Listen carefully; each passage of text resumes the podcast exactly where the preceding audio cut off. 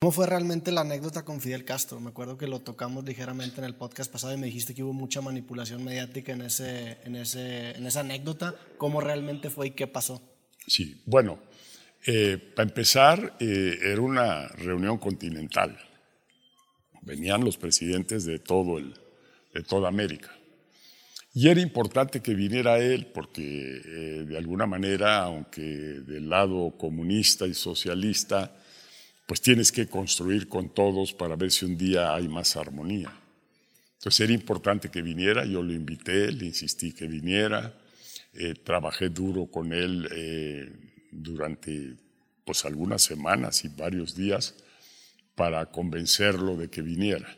Y siempre su oposición era, no, chico, es que ahí va a estar el presidente Bush, él es el diablo mismo, él está salido del infierno, con él no quiero verme la cara siempre la misma argumento. Finalmente, un día antes, ya con Castalleda sentada en una mesita como esta, hablando con él en altavoz nosotros, eh, logramos convencerlo, logramos que aceptara que vendría y él dice, este, pero nomás voy a ir ahí a la comida, porque yo le ofrecí que tenía el discurso principal, le ofrecí que se iba a sentar a mi derecha y a la izquierda Bush, y que todo iba a ser cordial en esa, en esa reunión y finalmente aceptó, aceptó que vendría. Pero él dijo, nomás voy al discurso a comer y me regreso. Y entonces yo le dije, sí, ok, está bien, comes y te vas. Eh, esa frase la sacaron de contexto los medios. ¿Cómo, se filtró esa llamada? Ah, el pinche Castro la, ah, sacó, él mismo la sacó en un afán de deslindarse de, del presidente Fox, porque mm. pues, éramos de ideologías muy, muy contradictorias, muy contrastantes.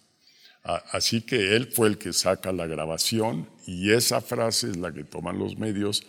Él dice, me dijo que comía y que me fuera, me corrió del país. Y aquí está la grabación, fue como él lo presentó. Entonces sí, sí, es un desmadre. Este, pero yo, yo no tenía más que sostenerme. Yo en realidad a Castro en su en su esquema de presidente y en su esquema de comunista, no tengo ningún respeto por él.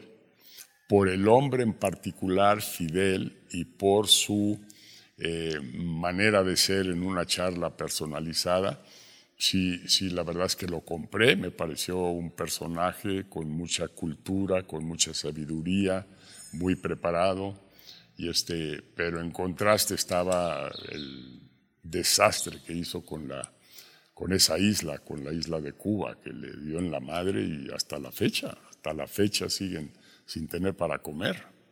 De todos los personajes con los que interactuaste, si tuvieras que darles un IQ político, ¿quién dirías este güey o esta persona es la persona que mejor o más IQ político con la que yo he tratado de toda mi carrera? Sí, yo creo que habría eh, un par. Eh, ciertamente Nelson Mandela, que tuve oportunidad de tratarlo, ciertamente eh, el presidente Lagos de Chile y el presidente Cardoso de Brasil. Ellos hicieron grandes gobiernos. Y luego Lula, y qué bueno que Lula regresó, porque el otro patán de extrema derecha, la verdad es que no estaba más que regándola. Lula hizo una gran presidencia, una presidencia socialista, socialdemócrata, como debían de ser todas las presidencias de izquierda, una socialdemocracia, una, una izquierda moderada. y en eso el Lula hizo una gran presidencia, obtuvo grandes resultados para Brasil, nos tocó cogobernar al mismo tiempo y aprendí a respetarlo y aprendí a trabajar con él eh, de hecho, el día que él entregaba el poder, yo estuve allá en, en Brasilia con él, este, en plan de amigos, ni siquiera a la ceremonia de entrega, no, sino en plan de amigos. Este, buen tipo.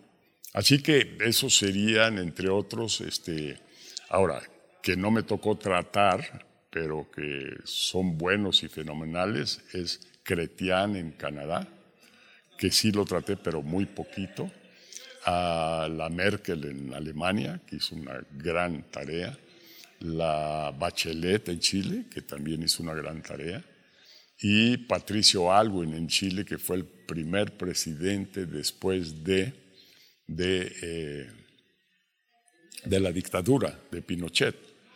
Y él vino aquí, hicimos muy buenas amistades, todo un personaje, eh, Patricio Alwin, que le encausó la, la ruta de, Chile hacia una democracia muy consolidada, hacia un respeto grande entre los chilenos y una gran tarea que hizo.